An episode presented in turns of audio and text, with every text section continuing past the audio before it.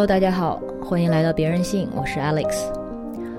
这期是我去文化土豆做的一期录音，特别感谢伊康糯米，还有同期的嘉宾索马里。我们这期聊到了由那不勒斯四部曲改编的 HBO 的电视剧《我的天才女友》的第二季，而索马里呢是原著的中文总编辑。除此之外，我们还聊到了另外一部最近的美剧，叫。反美阴谋这部剧虽然是架空历史，而且讲的是二战时期的美国，但是对我们的现在却有一些参考价值。欢迎大家关注文化土豆的微博，就是易康糯米，我们在文案中会圈出。还有索马里的微博是索马里索马里。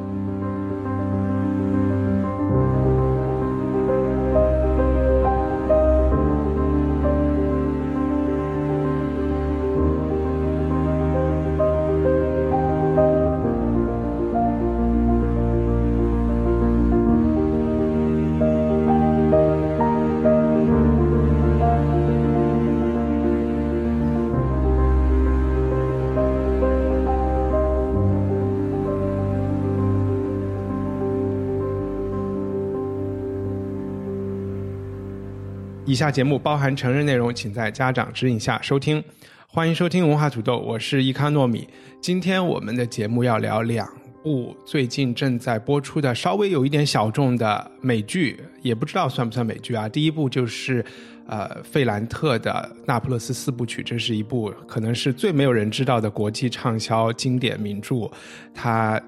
的第一本书叫《我的天才女友》。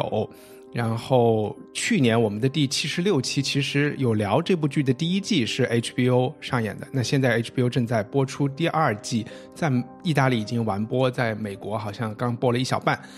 呃，我们是都看完了第二季的。这部剧也有非常多的粉丝是他的读者。那第二个我们要聊的话题和这部剧其实有一点点关系，它都有一点属于自传小说，有这个阴影的这么一部作品，也是。美国作家菲利普罗斯的经典小说《反美阴谋》，这其实是他零四年还是反正零零年代的一本小说，也是由 HBO 刚刚改编。它可能应该只是出一季，是一个六集的迷你剧系列，现在刚刚演到了第二集，也是一个非常精彩的故事。它是一个架空历史的小说，讲的是。在四零年代，美国罗斯福落选总统，反而是一个不主张美国加入二战的这么一个有可能在未来会和希特勒合作的这么一个总统，呃，当选。他和当下的美国的这种，呃，就是美国至上主义啊或者民粹主义也有非常多的关系。这是我们的第二个话题。那欢迎我们今天的嘉宾是索马里文学编辑索马里，你好。那个文化土豆的索马里，大家好。嗯，也是第一次参，也是参加我们第一季。对对，上一次我们聊《天才女友》的时候，他就有参加。然后碰巧索马里也是这本书《我的天才女友》的责任编辑，但是我们并不会因为他上了节目就就只说好话，对吧？我自己准备了都不是好话，其实。开玩笑。对，而且索马里也也基本可以成为关于这个剧情和今后几季剧透的一个活字典。呃，然后第二位嘉宾是文化土豆的，也是常客，是啊，别的女孩，别的电台的主播阿丽，Alex。我每次都把你的名字，你的电台的名字弄错。是别的女孩这个平台下的 Podcast 别人性的主播 Alex。然后我跟阿姐的区分就是，她是阿姐 Alex，我是阿丽 Alex。阿姐正好也是参加我们第一次聊我的天才女友，她也是一个忠实读者。对，然后这一次她未能参加的一个次要原因是她刚刚生了一个非常可爱的小宝宝，所以阿姐。对，在节目里给她恭喜一下。那阿丽是这一次应邀录这次节目，你才第一次看。这这部剧你是先看的第一季还是先看的第二季？想请问一下。看剧的话，还是要从第一季看吧。都已经没有读书了，就不要直接 说看到第二季。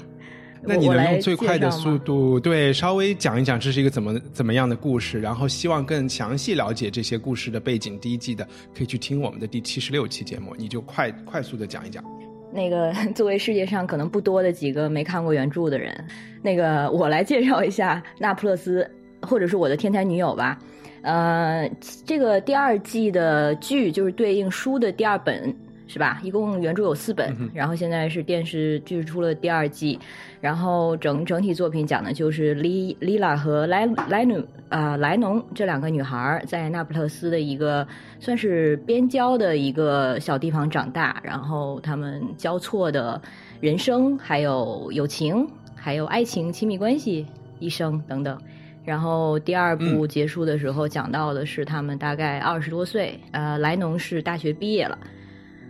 OK，第一部应该是讲到十六岁，然后十岁到十六岁。第二部大大概到大学毕业。第一部结束的时候是 Lila 婚婚礼当天。OK，第二部讲的这个故事，呃，我觉得它几套故事线索吧，一套可能就是呃莉拉的新婚婚姻生活，以及她帮她丈夫打理生意这么一个故事线索。第二条故事线索可能是因为它分了八集嘛。然后可能是他们所有人一起夏天去那不勒斯附近的一个小岛上度假，然后在这个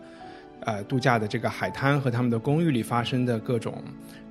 也不知道是三角恋爱也好，或者是反正主要是爱情故事吧。然后还有一些故事线索，就是在这个度假之后，莱农去北方的比萨拿到了奖学金，念大学四年学成。那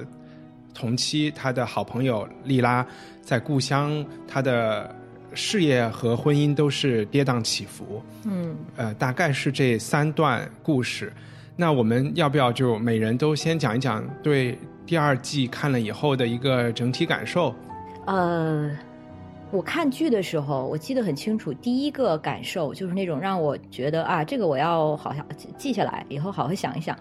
是发现哎，所有这里面的所有男人都一样。就是所有的男人，当他们小男孩子长大了之后，就会变成爸爸的样子。然后有几个特例吧，啊，当时我就在想，Nino 会不会是一个特例？但是直觉直觉觉得可能不会。后来知道也的确不是。他他一开始的时候就说我不要变成我爸那样的人，但是事实上也的确又变成了那样的人。还有一个男性角色比较特别的，就是算是没有成为爸爸的样子，就是呃，就 Stefano 的弟弟叫什么来着？就是那个那个阿方索那个 gay 啊，对对，没错，而且 他是唯一一个没有成为爸爸样子的人，但是他又他又是 gay，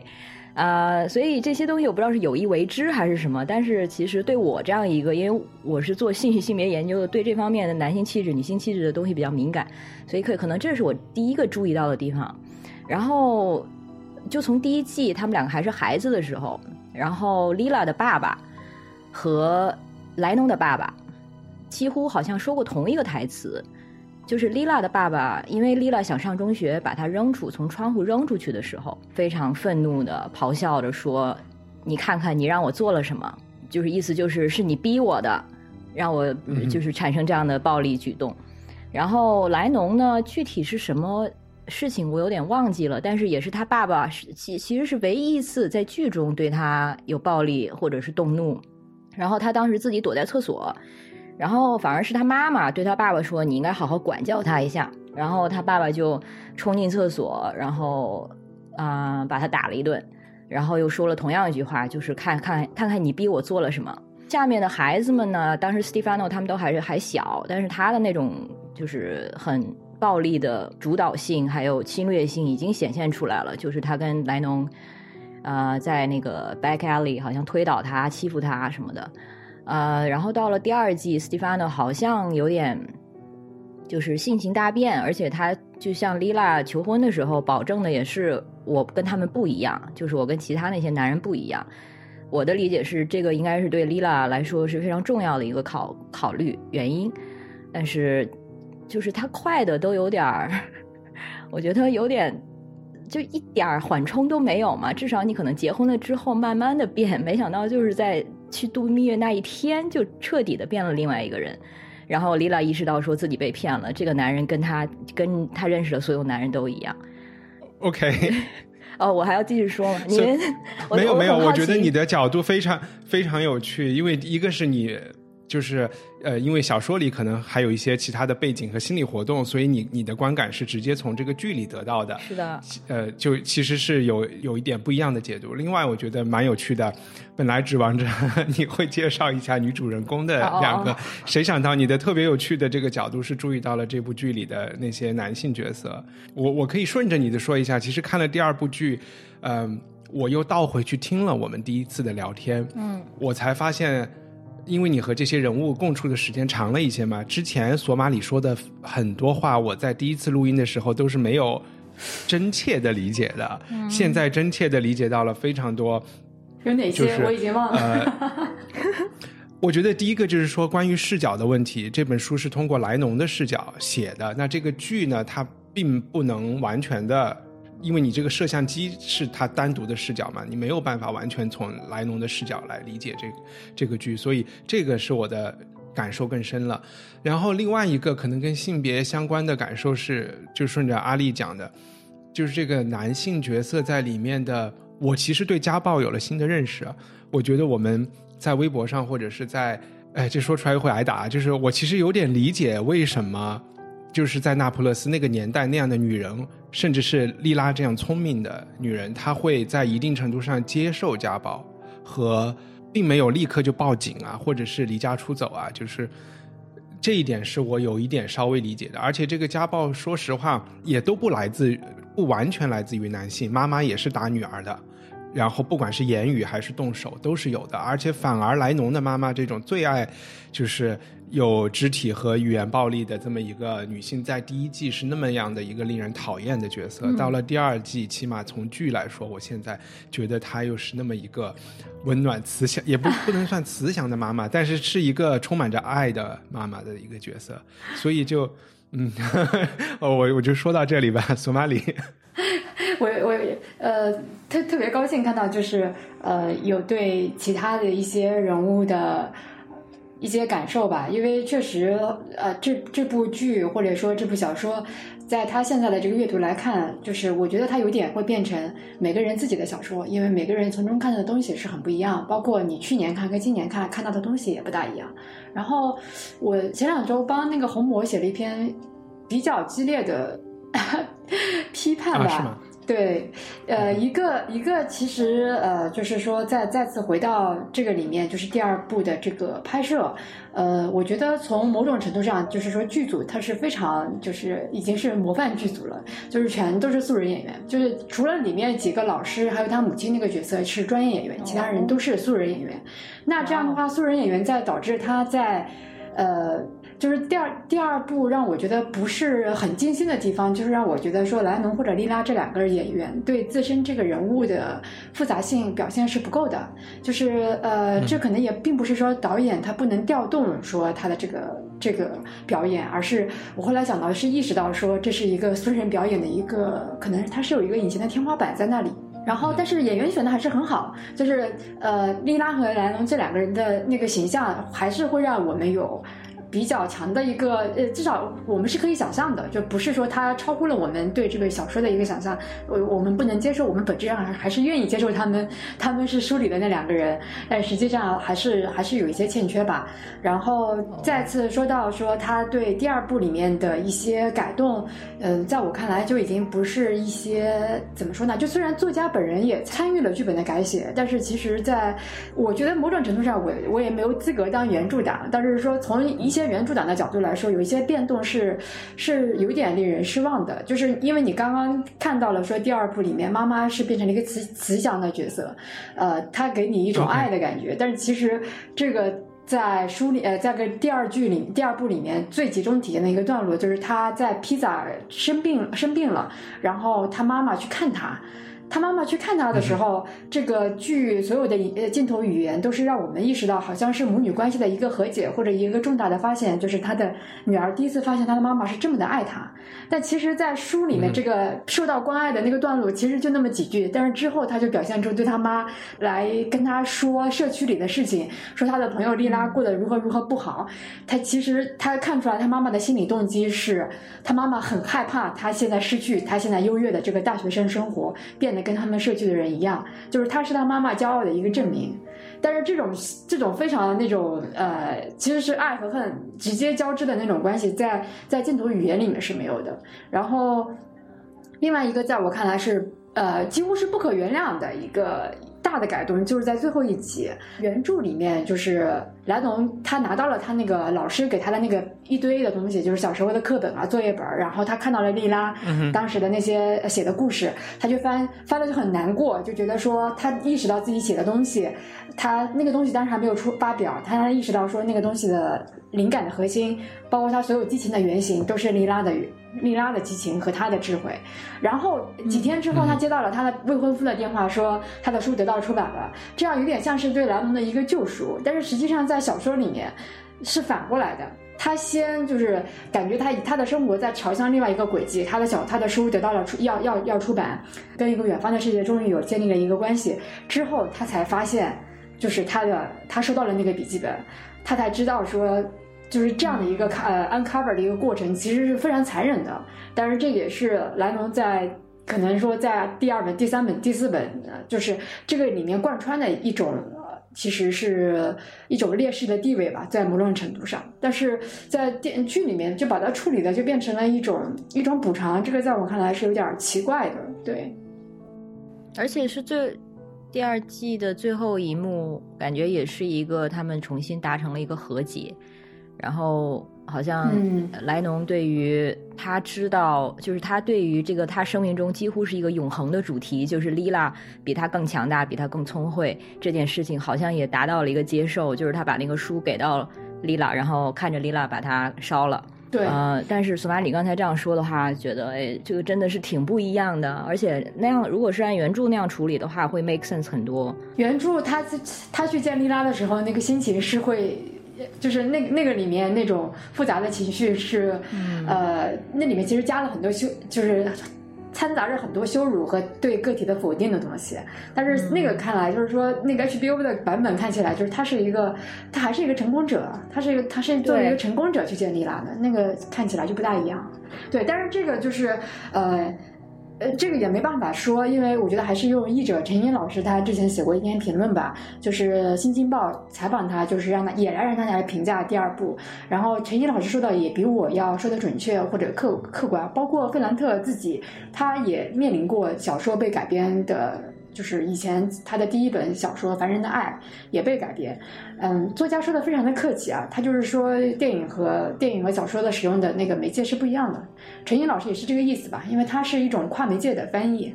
所以那个是导演写的书，然后文本是作家的文本，其实是不一样的东西。就如果不太熟悉这两个女孩子莉拉和和莱农的关系，他们俩就是。其实我之前就问过这个问题，他们为什么会成为朋友？就是，就是他们之间有时候是朋友，有时候是敌人，有非常强的竞争心理和嫉妒心。我其实不知道他们两人在知道对方的内心在想什么吗？就有时候觉得是有某种错位的，这个在第一、二集展现的特别明显。就是说，当莉拉带莱农去参观他的新家的时候，所谓在当地算是豪宅，她嫁入富二代，然后说：“你看我这有了，终于有了浴缸，有了自己家里的厕所。”但在展现的这些的时候，她突然崩溃了嘛？向向莱农介绍了，这讲了自己和丈夫真正的关系，然后其实她在新婚之夜就被强奸这样的事情。呃，我也不知道，我就是想说，他们之间的互相对对方的理解，如果 他们有偶尔的表白，但是大多数时间好像都是一种误解。你你现在就是我记得听你第一呃去年你们好像聊过，不知道为什么他们做朋友，现在还是没有答案吗？啊，现在有答案。当然，我我这个答案是我听的时候突然反应过来，因为他们社区里其他的人实在都是太笨了。就 是他们俩的维度比较比比较比较一致啊。我我觉得就是男生问这个问题，呃，呃，当然也我们待会儿也可以讲，就是说男生眼中的友谊是什么样子的。但是反正就是说，呃，这个女生这种友谊，她写出来并不让我们包，呃，并不是我，而是并不会让读者特别惊讶，就是觉得说啊，她写出了，呃，我们不知道的女性友谊，而是其实作家他只是完成了一个。其实女性友谊，它其实友谊就是这样子的，就是包括我最近也一直在别的地方说，呃，包括无论用作者的话说，还是还是用其他男性作家的话来说，就是友谊其实它被我们简化太久了，然后呃。作家也一直就是他也有引用过一个谚语嘛，我们之前也分享过，他就是说，呃，仇敌关系跟友谊关系是非常不一样的。就是呃，他说上帝就是当我跟仇敌在一起的时候，上帝会就是我看着我的仇敌；但是当我跟我的朋友在一起的时候，上帝会看看着我的朋友。就是当我跟仇敌在一起的时候，我会奋力自保，会我会抗争，我会灭掉对方。就是我我的我的我的一切都是非常明明清楚的，但是当当我跟上朋友在一起的时候，只有上帝才知道我的朋友脑子里在想什么。其实我是不知道的，就上帝要替我看，就要替我看顾那个朋友。芬兰特他也他他说的一句话，我觉得特别好。他说仇敌关系是对人类关系的一种过度的简化，那朋友关系其实才是人类关系真实的一种一种呈现吧。所以所以我觉得说他通过这样的一个描述，是把友谊变成了一个呃。绝对不是一个私人性的东西，它其实是我们人类拥有的一种特别复杂的关系。那这个关系和家庭关系也好，或者是说和婚姻关系和和你的社会关系，它有很多交叉，它有很多不同。那通过这个小说也好，或者是剧也好，那大家对它，我你只要看过的人，你你大概会经受也一点点的一种教育或者一些一些启发吧。就是因为我们原来从文本当中得到的对友谊的教育太少了。我我稍微回答一点，男性眼中的友谊是什么？然后我觉得，然后阿丽可以来评评理，也不是照片。我在想，男性之间特别热衷讨论的话题，往往都是其实不是自己私人的事情，就不是自己的关系啊，也不是自己的什么。不是一个向内的，是找到一个公共的感兴趣的点，就有点像女性谈包一样的，男性可能会谈科技，然后谈体育，然后通过在这些话题上建立一些共识，这这是我的一个感觉啊。但是另外也可能就是说，男性的就是自我的建立，好像跟他有多少个朋友没有那么多关系，或者是跟他朋友的那个友谊的那个深度没有那么强的关系。更多的是和你是不是社会认可的一个好的男性的关系要大一点。呃，特别是男生结婚了以后或者步入中年，然后他的工作很忙，你会发现其实最后他没有小时候意义上的朋友，更处于一种可以一个人单独待着。起码是我爸爸他们这一代人很多是这样的啊。然后妈妈会社交会很忙，还会有很多朋友在想，就是这是一个。男生不需要或者就是缺失的东西，也不知道是有什么其他的原因在里面。我当然不觉得这是一个本质化的一个性别化的现象，就是就比如说个例肯定有很多，像我爸我妈就是反过来，我爸非常爱交友，然后我爸我妈是其实更多的时候是喜欢自己待着。但是呢，如果说真的有这种社会化的现象的话，它可能更多的是跟所谓的公司领域。更有关系，就是因为现在的这种性别结构下，可能男性还是更多的会跟所谓的公领域，就是公共领域发生关系，然后女性可能是更多的是被迫的也好，还是啊自愿的也好，会跟私领域挂钩。这样的社会化的养成，会让我们可能对对待别人、对对待生生活中亲密的他者，会有不同的态度。或许女性啊有一种。啊，社会化的这个区别就是，就是所谓更 communal，然后呃沟通能力更强。但是我肯定不会觉得赞同说女性就是更在意友情，或者说女性更感性这样的 statement，肯定我是不同意的。但是社会化的过程肯定是有不同。嗯，我能说回 Lila 和 Lino 他们成为朋友这件事情吗？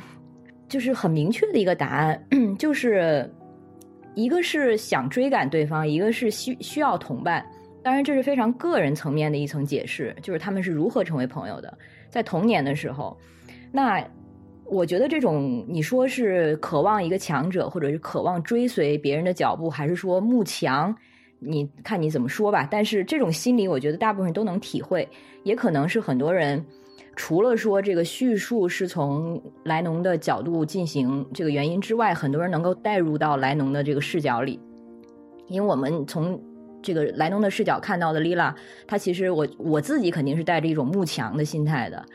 然后他们两个，我觉得之间还有一种互相的识别，就是能够识别到一种不甘心，或者说是啊，可能也是因为眼界，或者是智商，或者等等，他们识别到了一种当时可能还没有言言言说出来的，需要想离开这个地方，或者说知道自己的生活不能止于此这样的一种渴望。所以啊，像莱农是很直接的会说，他拿他妈妈当做一个参照物，就是我不能像我妈那样，无论是他的斜眼还是他的跛足。那那我怎么办呢？我能够选择其他的参照物，就是 Lila，而 Lila 她，我觉得她是需要有有人追追赶她，需要身边有人做她的同伴，然后也是这也是为什么我理解那个他们去海边后来没去成，而且去海边这件事情，反正剧里面的呈现是啊，Lila 的一个使了点心眼儿，这样的话，他希望莱农因此受罚，然后就可以也上不了中学。书里是不知道是不是这样的，但是剧里面呢，就是说感觉他想莱农跟他一起留在，就是留在他身边。他知道莱呃莱农上了中学之后，他们的轨迹就会不一样了。然后他想通过这种方式，我当时觉得完全没有看出这些，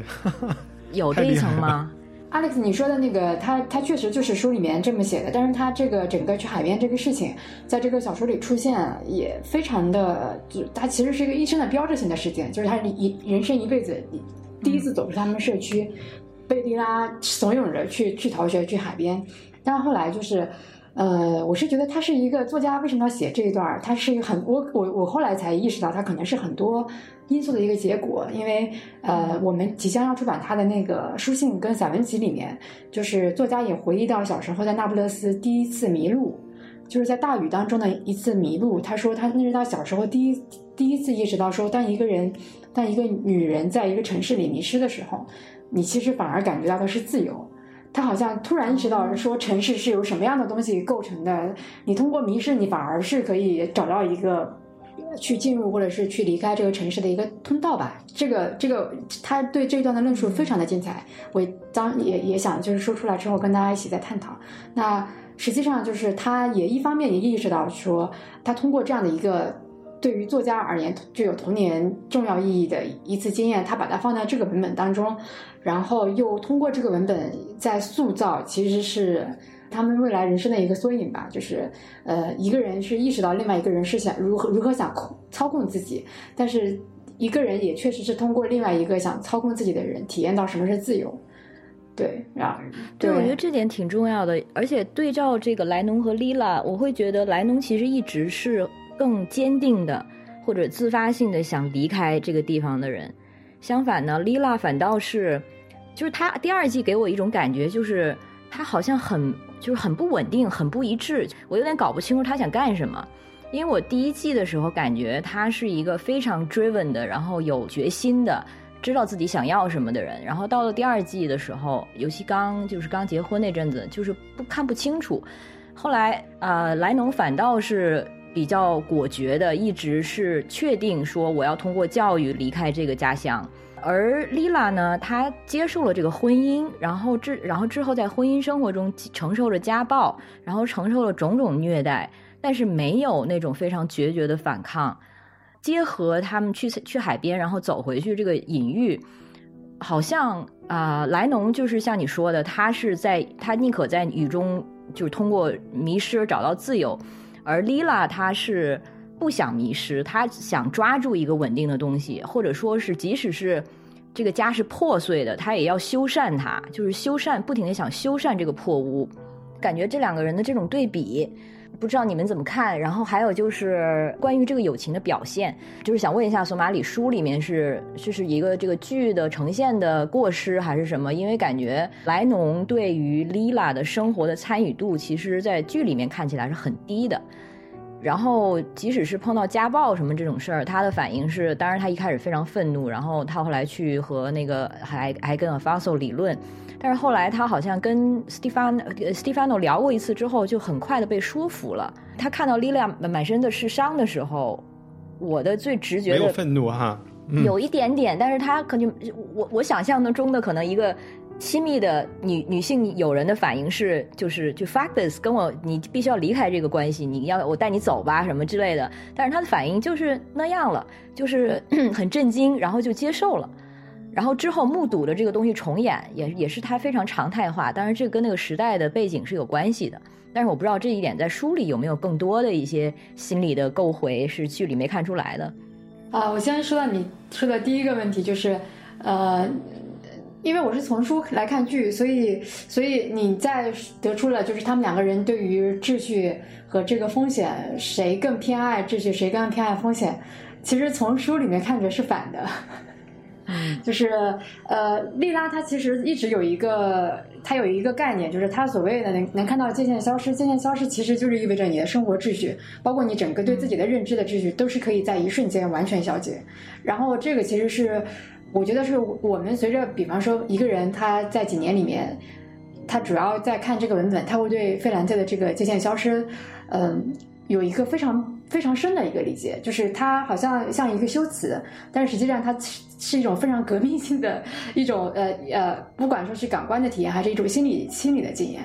嗯。然后在这个书里面，就是莉拉是第一次看到，她可能从小就看可以看到，她周围的一切世界都是非常不稳固的，我们都一切都是临临时的，而且都是可以随时被拆开的。他是那个永远在制造混乱的人，这也是我在第二第二季里面看到，就是说，一方面是因为演员自身的原因，还有一个是。剧情压缩的需要，我们看起来他是一个小富人的形象，但其实他在第二本里面兴风作浪，他他积极的参与改变每个人的生活，就是他他给莱农做买书，让他去他家去去学习，让他的哥哥跟他的未来的嫂子在家在他们家偷情，然后在他们在斯特凡诺。就是在书里面，他绝对不是一个家暴的制呃承受者，他其实是一个家暴的制造者。就她也对她的老公使用某种程度的家庭暴力，她不给这个男人爱，她给他羞辱，绝对的羞辱，她一直在不停的在羞辱他，就是说你不是个男人。然后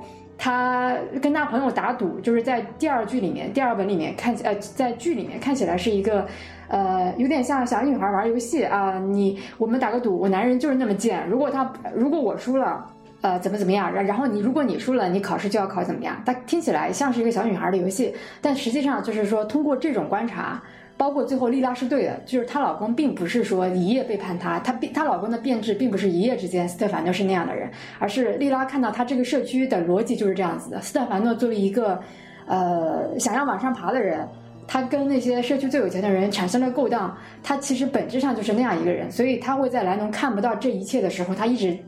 就是他其实已经看到了这一些，在一个家庭内部，呃，基本上第二本里面，我们是看到，就是说一个想要拆解自己家庭秩序的女性是什么样子的。她并不是一个在家里穿着很好衣服，然后被丈夫打一打就这样的一个，不是不是这样的。所以这是一个剧呈现出来的一个呃非常重要的一个损失，也是也是非常令人遗憾的。兰农在第二本里面反而是她并不是那么坚定的要往外走，她不停的想不学了。她觉得自己学的也不好，然后我又没有真正的智慧，其实没有头脑。他我他他觉得自己所有所有学的一切都是在照本宣科，都是在就是在鹦鹉学舌嘛。所以莉拉那么他们去加利亚林老师家聚会的时候，他那么受到羞辱，莉拉。怪他是就是就是像鹦鹉一样那种，他其实很受伤害。但是伊拉说的也是真实的，在那个时候，他们在阳台上那么漂亮的阳台上聚会，兰农说的任何的东西都不是他自己的真实的想法，都是他从报纸上看来的，从尼诺从老师那里学到的东西。啊，这个画面太熟悉了。第二本里面就是聚会的那个画面。对，但是在书里面，我们可以读者可以呃。就是怎么说呢？就是可以没有任何歧义的接受兰农的这种，呃，怎么说？他的他的他的不够坚定，所以所以在这一点上，看看过书的人在这一点上是是不会有，我不知道，至少呃对我是不知道一般觉不觉得，就是他们这两这两个人的性格，呃，谁是更偏爱风险，谁是谁是不够坚定的？那这一点其实是应该应该是反过来的。是我其实也是这么觉得，但是我说的就是就是在于非常具体的这一点，就是出走或者说离开家、离开他们的这个地方、这个故乡这一点上，看起来他们的决定是莱农是更想离开，而那个莉拉她最后的确出走了，但是她就据到目前为止，她两次出走，一次是跟尼尼诺，一次是跟 Enzo，然后我觉得其实。她在尼诺之前，或者说在就 Stefano 呃娶了 Ada 之前，他其实都还没有放弃所谓家庭的这个稳定性。我觉得那个是对他来说是最后一根。你说啊，生命线也好，还是什么？然后虽然他在这个这个这个家庭中，我觉得他对他来说其实是一种有一点消极的一个状态。虽然他是一个 trouble maker，但是以他的资质和能力和他的 drive 来说，或者他的热情来说，如果只要他想的话，他可以就是兴风作浪的多。但是我的感觉是他在这个家庭关系中，他其实一直是一种没有动作的消极的一个状态，直到。说 Stefano 这个关系彻底结束了，然后他才把最后一点点幻象也放弃，然后做做出了真正的出走。嗯，那就只能就是说，因为没有看过文本、看过剧，呃，可能只能推演到这样的一个结论。但是实际上，这个跟小说是完全不一样的。但是，呃，他离开他的原生家庭和他的家乡，其实并不等于他的冒险精神。因为我完全同意，莱农他是更在意秩序和维持秩序的。然后他通过教育，其实进到的是另外一套秩序里。他可能只不过是实现了一定程度的阶级流动，但是他完全是在按照已有的这些规矩和和秩序在在在玩这个游戏，然后再进行上升。包括他的婚姻，其实他们两个，他跟丽拉都是在上架，就是就是那个 hypergamy，就是。呃，高价也丽拉呢是嫁给钱和财富，而她是嫁给文化阶层，或或者或者社会地位，其实都是通过婚姻实现了这样的一种交换。所以，其实莱农我觉得他很清楚自己还是要在这个秩序里，只不过是他要在现有的秩序里往上走。对，所以我因为没有看过三和四，我的猜想是莱农还没有意识到他这个选择给他会带来的一些痛苦和代价，可能会在之后才浮现出来。而那种嫁给一个有钱的打老婆的人的这个代价是比较显现的，就很快就能就能看出来，这是一个一个。斯马里要剧透一下，我觉得，我觉得你们刚刚现在所有的感受都被你们看第三第三本。特别好的铺垫。第三本是很多人读起来非常痛苦的，因为它它讲的就是中年，就是婚姻之后，呃，女性会变成什么样子，男性会变成什么样子，然后家庭会让家庭里面的人变成什么样子，这是一个很多重的关系。然后他他写的是让很多人窒息，就是很多刚生完孩子的人看第三本会尤其觉得窒息，因为他也处理了。就是一个女性生完孩子之后的那些那些痛苦。那第三本本身又是一个时间时间就是年代感特别强烈的一个东西嘛，它处理的也就是一九六八年之后，一九一九七零年代，就是所谓的意大利的沉重年代的那个那个那个时期的事情。那这个时候，所有的国内秩序也是就是很乱嘛，就每天都在暗杀，每天都在就是各个党派的侵炸。那利拉跟这个莱农对于工人运动。他们采取了非常不同的姿态和态度，就是莉拉是积极的参与，站在前线去作为工人去抗争，然后他并不会觉得自己因此有优越感，他到后来反而是。看到了工人运动也不能改变工人真正的现实，因为意大利的整个就是事实，包括从历史啊，或者说从小说里面也是这样的，就是意大利是不会允许真正的工人解放的，就是资产阶级是希望工人等一等，就是等到时机成熟，你们可能才获得解放吧。那兰农在第三本里面是陷入了一个更漩涡般的一种迷失，这种迷失也是来自于当时整个知识界。呃，虽然当时也就是其实是也是一个历史的呃现实的一个缩影吧，就是，呃，工人知识分子如何跟工人阶级相结合，并且。在这个运动过后是如何被边缘化的一个问题？那蓝农象征的就是，就是后来很快就会被新技术力量边缘化的一群意大意大利知识分子。所以，所以第三第三本的书名我一直觉得写的特别好，就是谁离谁谁到底就是到底谁离开了，谁谁留下啊？谁留下了？就是它是一个可以随时在翻转的一个问题。然后第三本里面，蓝农对自身的一个就是他和故乡的关系，他和知识的关系，等于是他的两个原点。就是他的知识所象征的那个那那条道路和他故乡，他其实在这个里面是不停的在翻转的。他对这两个的两种的态度，可以在就可以在一一个句子中中间实现一个呃翻转，并不是说这个人是不一致，而是我觉得这是很多人的一个生活的一个真相，就是你会看到自身的烙印，就包括我自己也是。因为你看到呃，第三本是他们两个人变形比较比较明确的吧，就是因为我们也说到变形是这个四部曲的一个核心，它不单是你身体的变形，其实也包括你在中年的时候，你开始有了一个自己的面面目，然后你跟这个周围一切的呃关系也会跟你二十多岁的时候非常不同。那这个时候，你对你的新秩序是怎么接受的，怎么看待的？然后我们也知道，第三本里面最后的时候，兰农他又是逃开了这个秩序，他其实某种程度上是延续了利拉之前的那个道路，去追随自己的激情。然后对，所以所以我是说，你是说尼诺吗？呃，先不说，但是它是一个非常合理的选择，它是一个非常合理的选择。然后，然后第二本，第二本也是，我是一直就是从个人角度，我是特别特别喜欢第二本，因为我没有一个看到一个人把青春的那种澎湃的东西写的如此的。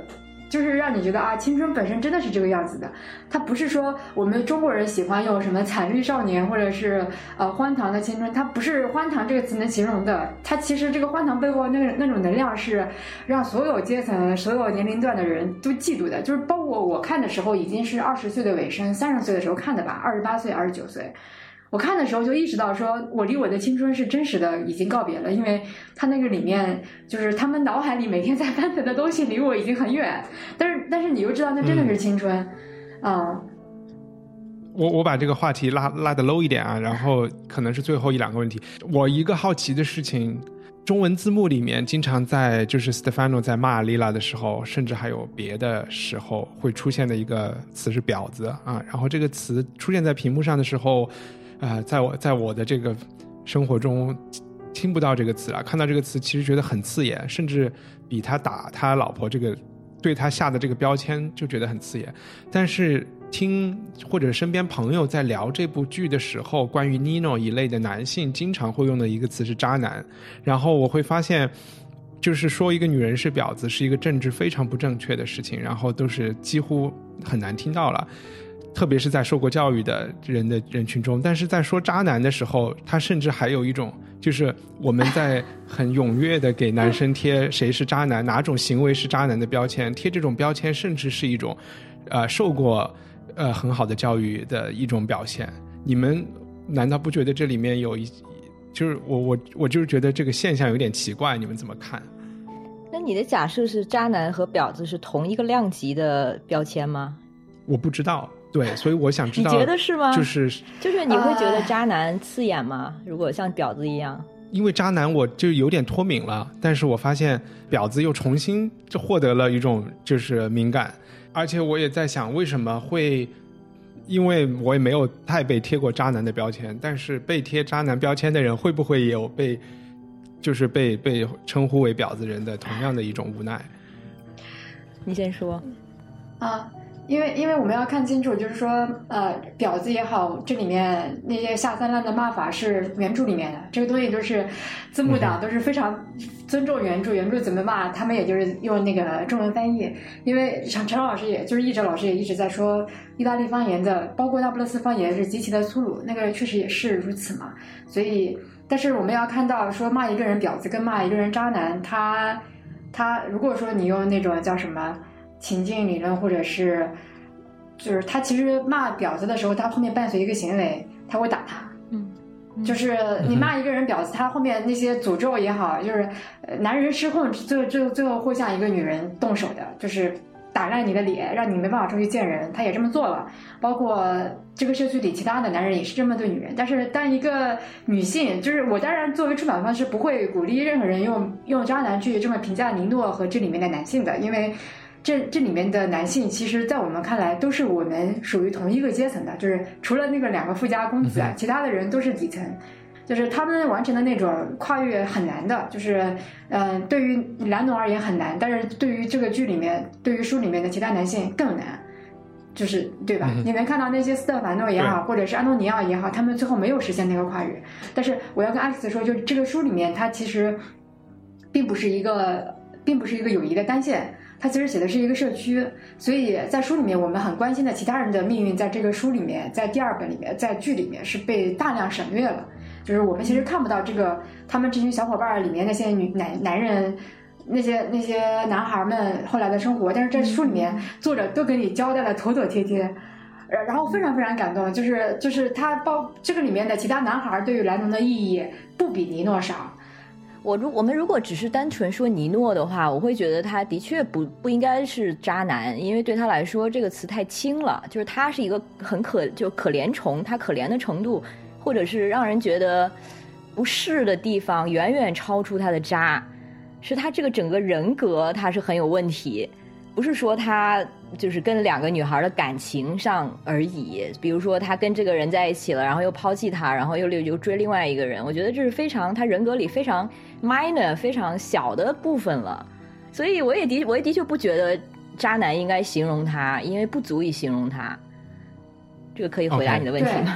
而且用渣男就是感觉。感觉像是只是用一个身体层面去，就是他对情感的随意去评价这个人，但其实呃，我们到后面发现，就是莱农和莉拉对这个尼诺，包括尼诺周围的人对尼诺的评价，会越来越接近他的核心嘛。就是在第三四本里面的核心就是尼诺的轻浮，轻浮这个词也是值得值得呃值得我们好好深探讨。就是当你说一个人男人轻浮的时候，就是对我要跟阿克斯说，就是尼诺在这个书里面遭致的最剧烈的那个评价。不是说说他是渣男，就是书里面没有这个词，但是说他说是他是轻浮，但是轻浮是一个特别致命的一个评价，轻浮就意味着这个人是没有根基的，他是他是一个他是一个流动的，他是什么都不是的一个人，对，然后也是因为陈老师陈老师翻译的这个轻浮，让呃让我们对轻浮这个词儿，就是不只是我们中文世界以前一个比较单薄的说一个人行为轻佻那种，它其实是一个世界观的一个东西。对，相比于这个莱农跟莉拉，或者说这个社区里的其他的人，尼诺的对他对他自己命运的选择，对权力的选择都是非常清楚的。嗯，而且对他这样一个自诩为知识分子的人来说，这应该是的确是很大的羞辱吧？莫大的侮辱，对对对。对，他是他是一个没有根基的人，对，确实是这样子。那这部剧就聊到这里。好呀。还有什么急切要想讲的吗？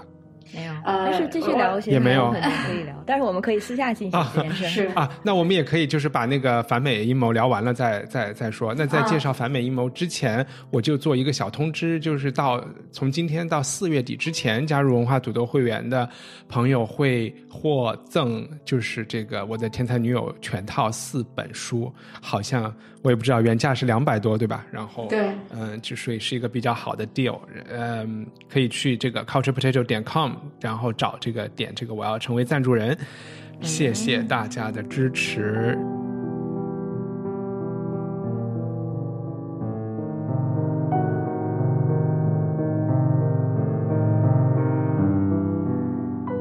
然后那第二部第二个话题反美阴谋 The Plot Against America 这部书。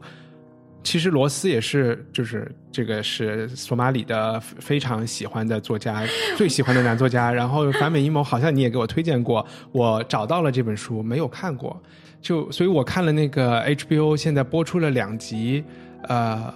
我之前知道这本书是大概根据罗斯的和他很多小说一样，是跟自己的童年有一些有有有一些影子可以找到的。他是。也可也有人说它是一个自传体的小说，那个传就是杜撰的传啊。但是我没有想到的是，它是一个架空历史的小说。我真的是看到第二，我一直在看第一集的时候，因为故事背景是四零年的美国，那个时候啊还有慕尼黑会议马上就要进行，就是所谓的这个绥靖政策。然后后来呃纳粹开始轰炸伦敦，然后美国还没有加入二战。我一直在告诉。自己不要紧张，不要紧张，看到珍珠港就好了，这个剧情就会正常的发展下去了。他就是要制造一些悬念，谁知道看到第二季的时候，完全不是罗斯福获胜，而是这个呃一个美国的空军，一个很受大众欢迎的这么一个一个军人叫林伯格，他他林他叫林伯格是吗？他他当选了，所以。这部剧一下就变成了一个类似于《高堡奇人》这样的一个架空历史的剧，就觉得特别特别刺激。呃，你们俩都是看了第一季和第二季吗？你说的是第一集、第二对看了集集集集集，对对对啊！那你们你们要不然让原著党先先先讲一讲，请你你的感觉啊。那个。我又是因为原著党，看这个看这个剧，都会觉得所有的就是 视视视视觉语言都是非常那个的，就是呃，我我我首先问一帆，就是说他的哥哥就是那个山迪，山迪他不停的画林林德伯格，你你知道这个里面的典故是什么吗？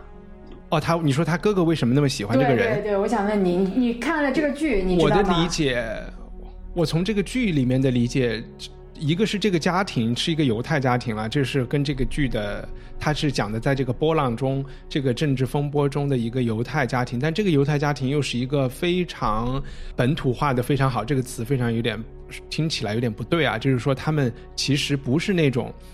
呃，他们不是一个那么信教的犹太家庭，他们和美国人其实没有没有太大区别，就是和这这这些每一句话政治都不正确，反了，对反了。作为移民，书里面还是有他爸对犹太性还是非常坚持的，就是他们那个点蜡烛，你看到他妈妈在家里点蜡烛那个其实是犹太仪式啊，就是我的理解啊，就是看了这个剧里边有几个点，第一是。第一集出来的时候，有一个为犹太复国主义来募捐的这个人。这个人在他们家出现的时候，其实他们有一点应付、敷衍他的，就是给他一些钱。就他们并没有邀请这个人，或者是跟他有很任何深层的交流。后来有一些就是说，他们脑海里对于美国的反犹，甚至是呃屏蔽掉的，或者是没有这个概念在他们的脑海里是。他没有真正的碰到德国人，他都是没有德国后裔，都没有显现出来。后来你也发现，这个爸爸去给他们家买蛋糕，买黑森林黑黑森林蛋糕，这也是一个有一点德国印记的这么一个甜品了。就我，所以我的理解就是，他们包括小孩子，你刚才讲 Sandy，他就是想，他就是想成为一个所谓的这个 All American Boy，他不想强调身上任何就是犹太人的东西，这是我我的一个直觉的反应啊。然后小孩喜欢飞行员，可能就是一个，那就喜欢了呗。对，但是书里面在小说大概前几页吧，就是山迪这个这个他的哥哥为什么这么喜欢林德伯格，是因为山迪的妈妈一九二七年。发现自己怀孕的那个瞬间，正是林德伯格第一次驾驶那个飞机从长岛飞到巴黎的那一天。他妈妈站在这个纽约的街上，站在这个新泽新泽西的街上，看着天空中那个那个叫什么什么精神号的那个飞机。他妈妈感觉到自己，他感觉到自己怀孕了。对 对对。然后，但是这个细节就是我你不看书，你是真的就是他没办法拍，你明白吗？除非他在接下来的几季。可能在哪一个对话里会出现，但是我现在感到感觉到，从第一、第二季，他不停的在描述他的哥哥和这个弟弟两个人对林德伯格这个形象是非常不同的，在这个后面的剧小说里面也是也依然如此。然后他哥哥可能就是，呃，包括后来就是他们，你第二集不是已经出现了？哎，第一第一季结尾还是第二季，就是已经出现了他爸爸非常讨厌林德伯格这个人，然后他哥哥非常的狂热的崇拜他，但是其实也是因为他妈妈，就是一直觉得说，就是通过跟这个孩子的印记啊，就当然这里面是一个非常隐喻的隐喻的层面，对。然后又因为你，你知不知道？但这个崇拜还是停留在崇崇拜一个体育运动员，对吧？没有任何政治思想在背后。悲剧就是你知道他的第一个孩子是被那个的嘛？是被绑架的。对，然后他后来就是这个人为了去德国疗伤，跑到跑到德国去，然后再再再回美国。但是这个书里面就是，呃，我觉得是因为剧吧，就是我看第一季，因为可能这个剧是对读者观众是有强烈的要求的，就是他你如果不了解当时的那个美国是就是内部的，就是罗斯福的那那些战线也好，或者是内部的一些决定的话，你是第一集看起来就是基本上会损耗很多很多东西。阿丽，你说。对，我是看了第一集之后，然后的确是需要去做那个背景的这个 research，然后，但是它，我觉得它，尤其是现在这个时机拍成电视剧发出来，让人觉得就是辨识度非常高的一点，就是里面的这种反犹情绪，然后把它伪装成反战情绪，然后跟美国现在或者是全球范围的那一种所谓把把白人至上主义包装成嗯民族主义，就是这样一个 dog whistle 那个。那个叫什么狗哨，就是你不能直接的表达种族歧视，但是你可以把它重新包装，就是成一个所谓的狗哨，比如说包装成爱国，包装成呃民族主义，包装成我们自己的，就是我们自己的国家。比如说白人至上者，他们一直其实，在可能在宣传中，他们会用的是我们属于我们的，然后传承我们自己 Caucasian 啊，所高加索人文化的一个国度。我们想要建立这样的一个国度，但这样的国度其，它其实就是排除任何肤色、文化呃基础等等，或者是实践跟他不同的人，他其实就是一个纳粹的精神，但是他不会直接这样说。所以，像林德伯格，他的他的那个家里的那个呃长呃，就是那个爸爸，之所以讨厌他，我的理解就是因为他很明显听得出他是在他这是一个狗哨。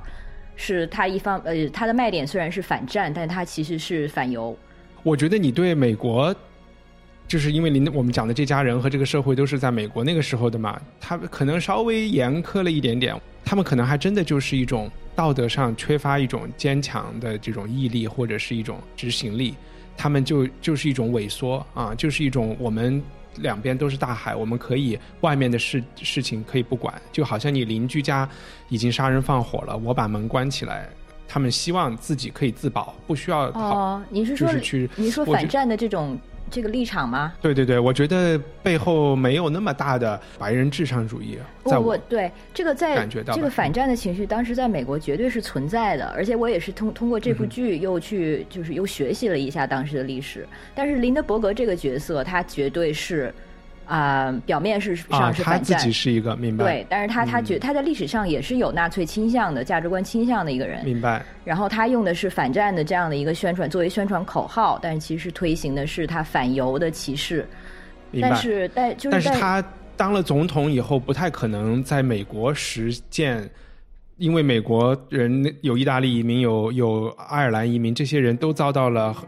和其他国家移民同等的待遇，在初期嘛，就是同等的歧视，所以他不太可能嘛，所以大家就会才会想看下面会发生什么嘛。但是就是在美国，但是我觉得还他还有呃，就是接触到的一个问题，就是这几年，我觉得尤其是这些年。是重新浮出的一个一个辩论，就是二战它是不是一个所谓的正义的战争？因为我们如果一般来说说到上一个正正义战争，或者说说到正义战争是否存在，那大家直接的反应就是二战就是啊。但是现在其实对这几年对这个观点的嗯，大家普遍的态度其实有所反转，包括。想到莱就是莱农在那个嗯《天才女友》第二季的，就是他跟那个 Patriot 的，就是她的未来的丈夫的家人吃饭的时候，他不也说了一句，就是美国投原子弹这件事情应该是他是战争罪行，他是应该上那个战争法庭。当然，他当时的表达是也是为了你可以说是巧言令色吧，他也是为了知道这样说给自己加分，但是他是不是一种表演？我他自己是是否真的相信我不知道，但是他说的话其实代表了一部分人的态度，就是这两颗原子弹，它也并不是能够被正义化的、被正当化的。那是，就肯定没有，我们没有办法用发生了这么四五年的事情，用绝对的一个呃八年的事情啊，不不，就是用一个呃绝对的正义或者非正义来来来评判它。对，但是关于美国加入这个战争，它其实。就是在我至少我的记忆中，它其实一直是一个非常正义的，就是没有什么啊怀疑余地的一个选择。但是看这个剧的时候，我的确是第一次意识到，他当时在这个国内，他并不是那么啊一边倒的。其实反战或者反对美国加入这个战争的声音还是很大的。对对对，我同意。而且我特别，我甚至觉得你刚才用的一个词，就是说那个时候有很多反战的，呃。情绪其实，在任何时候，我觉得看这部剧，我会发现都有很多的任何情绪。然后，这个是主流的这个话语，它能够允许什么样的声音出来，以及这些嗯没有被赋能的这些声音，他们有可能被什么样的呃政治人物，比如说川普，给了他们一个发声的渠道，或者像一个魔鬼一样吸收了他们的灵魂，然后变得更强大，然后再再来表达。所以看这个剧，我会。就觉得这是一个，就是什么样的我们喜欢或者不喜欢的情绪，在社会的任何时候，其实都是存在的。他们需要有时候需要一个传声筒有的时候就需要一个借口，就像第二集里面最后点名的那，就是说的很明显的，这个犹太的这个呃 Rabbi 他去支持林登伯格，不是为了让犹太人去投林登伯格的票，因为犹太人是不可能的，而是给那些心有余悸的白人、其他的人一个。不参加二战的一个许可证吧，就是说你们反战并不是最后死的这些犹太人不会算在你们的头上，因为已经有 rabbi 都说 OK，这样是 OK 的。那个那个小说里的原句也也是接近接近那个一帆说的，但是这个但是这个人其实，在小说里就是说拉比这个形象是被等于是被收买的吧，就是他的史前史没有被没有被说的很清楚，因为他代表了当时可能最最恐怖的一群犹太人，其实就是。他其实明明知道就是对方是反犹的，但是其实他还是号召大家来支持这样一个反犹的总统啊候选人候选人这样的一个角色。那他是为了权力、地位、金钱，还是说他是为了一种他自己的内心的一个理想？可能还是为了美国梦吧。就是他他架空历史也不是在他小说里第一次了嘛。他之前最最厉害的不就是写那个就是鬼作家那个。就是他把安妮弗兰克的历史架空了，说安妮弗兰克其实没有死嘛，而且而且还变成了一个教授的情人，那个就是也是激起他，就让他在国内变成犹太人全民公敌那种那种形象的作家。但其实他，呃，就是就我对他的理解，因为我不是也在翻译他的传记嘛，他其实从第一本小说就是《再见哥伦布》一出来之后，呃。他就遭遇遭到了就是犹太长老会的一个群体的抨击嘛，就是犹太长老会认为菲利普罗斯是美国历史上最恐怖的犹太人，因为因为他其实这个书的主题其实是犹太人的同化问题嘛。那其实现在这个呃，现在这个书里面的这个拉比是一个就是等于是一个极端同化的一个代表，因为他后来呃你会看到他有他积极加入政治，他会让犹太的青年。等于是让犹太青年上山下乡，变成一个纯粹的美国人。嗯哼。啊，但是这个这个是我要剧透了，就是可以没有必要。但是说从菲利普罗斯的角度，呃，他这本他写这本书不是探讨美国国内的这个这个问题，就像您刚刚也说到，说这是一个自传小说，但其实。就是对菲利普罗斯最重要的一个批批评的标签，就是菲利普罗斯所有的小说都是自传性的，你用哪个传都是都是都是正确的。就是这个书里面，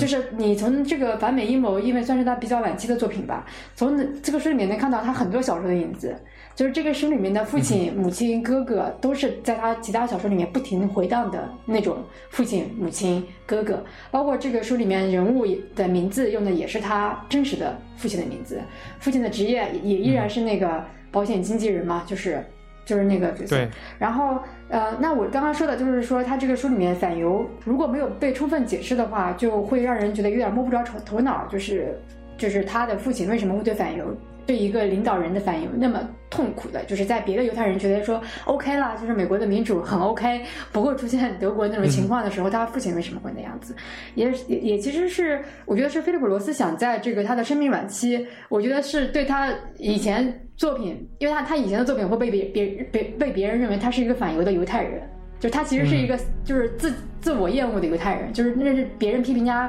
包括犹太人团体内部对他的一个标签吧。我觉得他是通过这个东西来，来来回答一个问题，就是他曾经就是无论是在小说里，还是对于在这个其他的现实生活里，他也承认，因为美国犹太人是一个非常复杂的团体，因为他没有他没有亲身经历过大大屠杀，所以他的幸存感是非常非常弱的。但但是在这个小说的设置里，还没有出现从欧洲到美国的犹太难民。但是后来，但是但是这个群体加入了，但是他但是这还不是他一个中心嘛？他这个里面中心还是就是说美国本土犹太人在面临一个反犹情绪的这个小说的设置是这样子的。但是跟他之前的区别就是说，他把他第一次把美国的反犹变成了一个问题。他之前就是小说里这些东西都是都是边都是边角料，因为他即使写到那种反犹，但是但是对于他而言就是。说，就是这个小孩儿，他的这个弟弟。向国籍效忠，包括说像那个拉比也会说，我们美国犹太人其实是没有祖国的，就是美国是我们唯一的祖国，美国是我们唯一的国家，美国的旗帜是我们唯一的旗帜。这个其实是一个严重的要同化的问题，就是美国犹太人你要消除自己犹太人的身份。那他之前就是几十部小说里面，其实都是在讲这个同化的问题，但是反而在他生命晚期，这个同化变成了一个危机，就是说，当你犹太人要被同化，其实意味着你你要被。就后面的这个集中营也出出现了，就是劳改营也出现了，包括这个骚乱也是也是真实出现的。所以这这个小说跟他以往的小说非常不一样。然后我自己是觉得说这是他的一个，我不知道说算不算他真实的一个严肃的一个扭转吧。但是他之前也是因为在这个书里面对于对于对于美国人美国犹太人的这个童话，呃，我觉得这是一种。改写的姿态，就是我我觉得至少他他通过这个小说是在改变他之前对这个美国犹太人身份的一个思考立场，都都和以前有点不大一样。当然，我没有觉得当一个美国人和当一个犹太人是需要我们预先下一个判断说他绝对是不可融合的，对吧？然后，因为最高的就是美国的理想也未必是就是要自保，那美国他也可以讲。美美国是一个启蒙运动的产物，他追求的那些精神，其实就意味着他需要在他可以扮演一个就是维持秩序或者是去伸张所谓正义的时候，他应该去勇敢的去和不计成本的去扮演这个角色。啊，当然这个就是后来的这个趋势，所以我觉得也就是看国内政治它是怎么。它的各种力量最后是产生一种什么样的效果？它同样可以产生一个去介入二战的效果吗？反正在我看来，剧没有特别清晰。就是林德伯格是已经在把犹太人归罪化了，他就会说把犹太人是怂恿战争的，就是挑起战争的一个怂恿者嘛。这个矛盾是被剧，呃，因为因为它剧里面用的是新闻剪辑的形式，就是它对有些历史片段用的是真实的历史脚本来剪辑，但是那个其实没有把事情说清楚，就是呃，他也没有把这个这个后面的矛盾线推得很清楚，就是犹太人在当时已经，就是在这个小说设置里面，犹太人是被归罪化的，就是他们这些人在挑挑起战争。明白，或许这个里面的一个原因是，呃。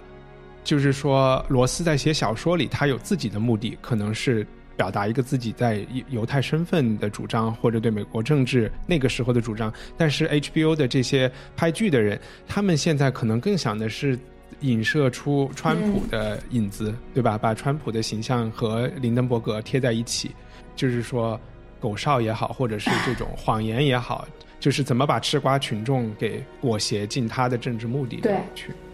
就像他现在还在做这样的事情啊，就是还是坚持在说 Chinese virus，川普的那个话术嘛，就是他他会把他在塑造敌人，就是这个时候川普可能做的也是在塑造敌人嘛，就是跟书里面那个林德伯格的小说的走向也是一样的，就是他后面是把犹太人树立成美国的敌人了嘛。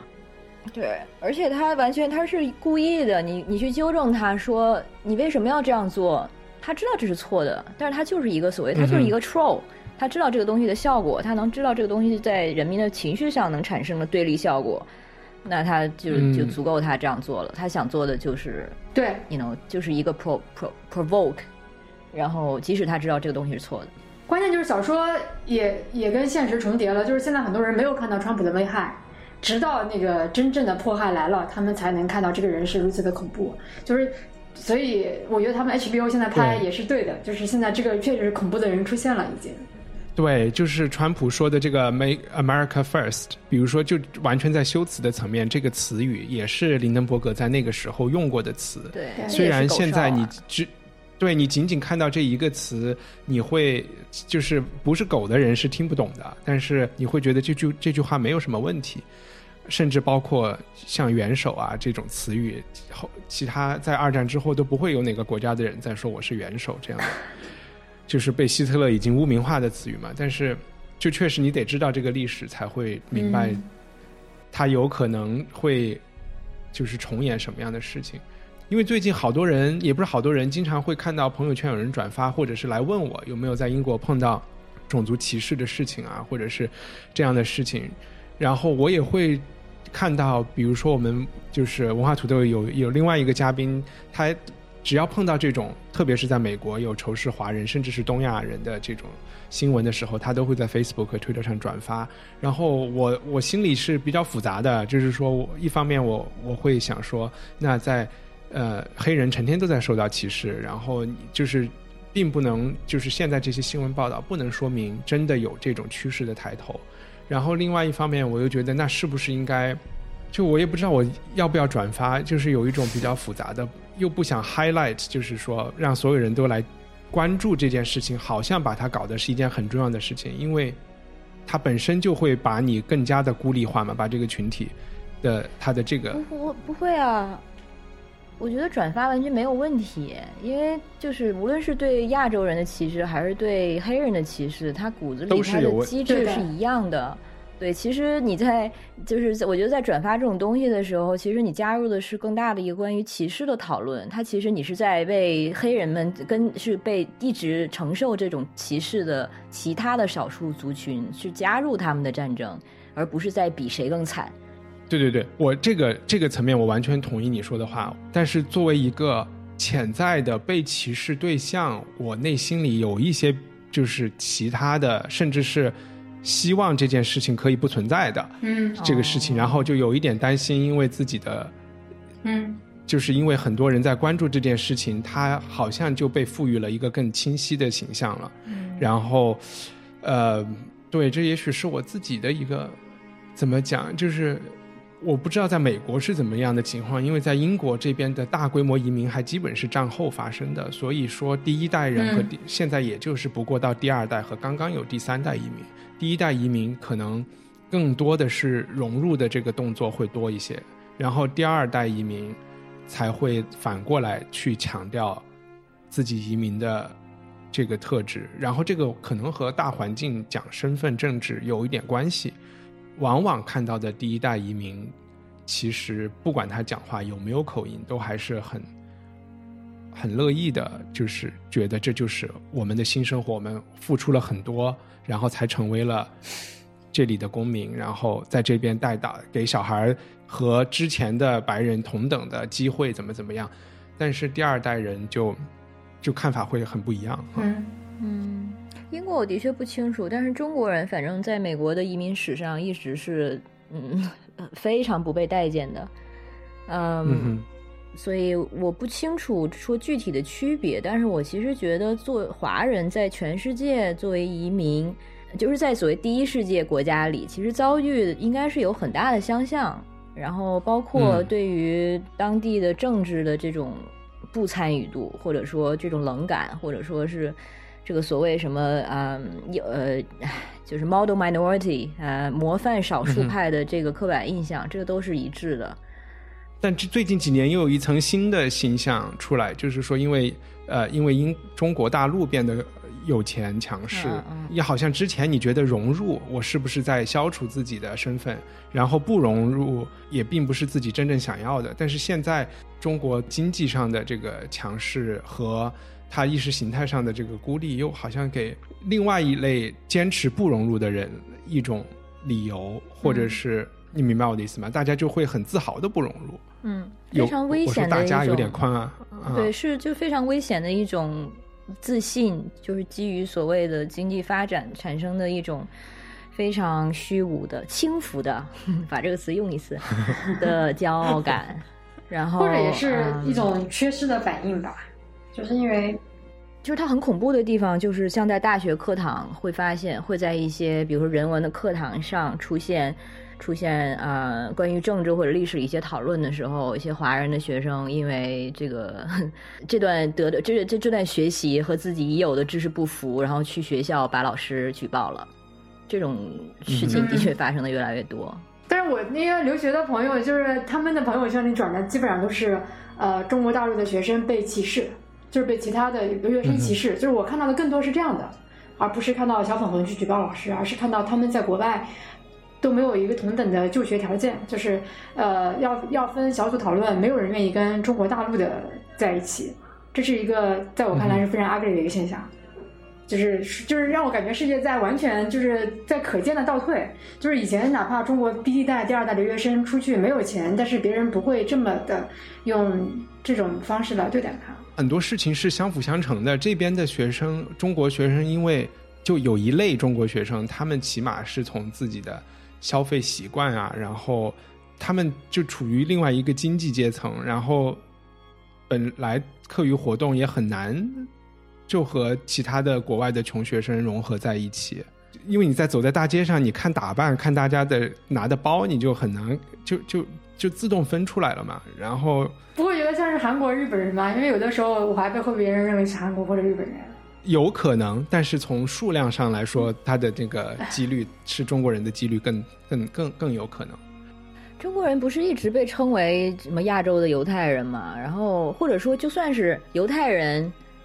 呃，中国人，还有比如说同性恋，反正就是把问题进一步的复杂化，可以不是？我们可以把它再简化，简化回来就是所谓的这些他者，然后在这种瘟疫横行的时候，永远是要背锅的人。那意大利人也是被曾经称为呃欧洲的中国人。然后他们在美国的移民史上也是他们的 quota 非常小，他们是跟中国人一样被严格管控入境的。然后至少在二十年代的时候，然后啊，他们在欧洲的地位也一直都是，比如说东欧跟南南欧的就比北边的更加就是好感感觉更粗俗，或者是没有那么的欧洲，就更不够格。但是他们自己意大利人本身又有呃古希腊文化和他们觉得自己才是真正的欧洲人。哎，我刚才想说什么？对，就是在对欧洲的历史上也是哦，要么就是犹太人，要么就是中国人，要么就是同性恋，这些反正就是看起来或者是实践或者是观念跟所谓主流不太一样的这些群体背锅。比如说同性呃同性恋是问呃是 HIV 艾滋的罪魁祸罪魁祸首，然后中国人比如说现在的所谓 Chinese virus，然后之前还有 Spanish flu，就是西巴呃西班牙流感，其实都后面我觉得都是有这样的。情就是人群、种族的这样的关系的。反正中国犹太人那个真的是比比犹太人还是某种程度上还是因为你有那么大的国土嘛，就犹太人那种痛苦是 没有国土。对对对对。收尾就收收到编辑推荐上，有有什么可以？我的确有顺手。我看看怎么翻的，库尔奇奥马拉巴特，然后他是一个意大利作家。对对，然后因为这本书跟我们今天聊的话题两个剧的话题其实都相关，所以我就想推荐这本书，就是这个这本书叫《皮》。然后这个作家呢，他是一个意大利的一个算是外交官嘛，然后他早期其实跟那个菲菲利普罗罗斯的经历，或者说他的这个政治立场的反转，好像也有点相似，因为他最早期的时候也是参加了那个意大利的那个法西斯党，他最早的时时候是。支持穆穆索里尼的，但是后来呢，在二战的时候又加入了当时国民的那个抵抗运动，所以这本书其实有一点就是他自己的基于他自己的经历，然后中间的主角就是这样一个意大利军官，但是啊是英国英英军的顾问，然后讲的是同盟军在一九四三年十月一日进到那个那不勒斯之后发生的一些事情。所以讲的就是一九四三年的那不勒斯。然后我基本是看到这一句的时候，去去决定我得把这本书看完。男呃，主角他这个是一个意大利军官嘛，然后他对自己的这些战士们，这些战士们都是这个抵抗军的成员，然后对战士们说：说我们是为自由而战的志愿者，是新生的意大利的士兵，我们要打败德国人，把他们赶出我们的家园。然后呃，在巨大的耻辱中充当所有所有人的榜样，配得上国家。赋予我们的使命，然后他说完这一大串之后，让一个士兵重复一遍，然后那个士兵就说了一句话，说：“我们要显示出自己配得上意大利的耻辱。”所以就是关于意大利在二战中的这个位置，嗯，还有之后，当然所谓的被解放之后，那不勒斯经历的人民经历的一系列的心理情绪上的这个体验。呃，是一个挺棒的反战小说，然后也真的是挺挺阴暗的啊。好呀，索马里。啊，我刚好接着接着你这个推荐吧，就是就是费兰特在他的那个随笔和访谈当中，就是在回答一个媒体采访的时候，啊，也说到了马拉巴特这个人，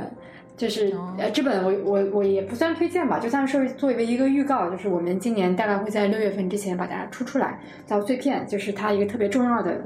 呃。其实，对于一个理解一个作家为什么写出那样的小说，很重要的一个参照吧，就是我们能看到他的，呃，就是我刚刚知道的提到的，比方说在城市里迷路，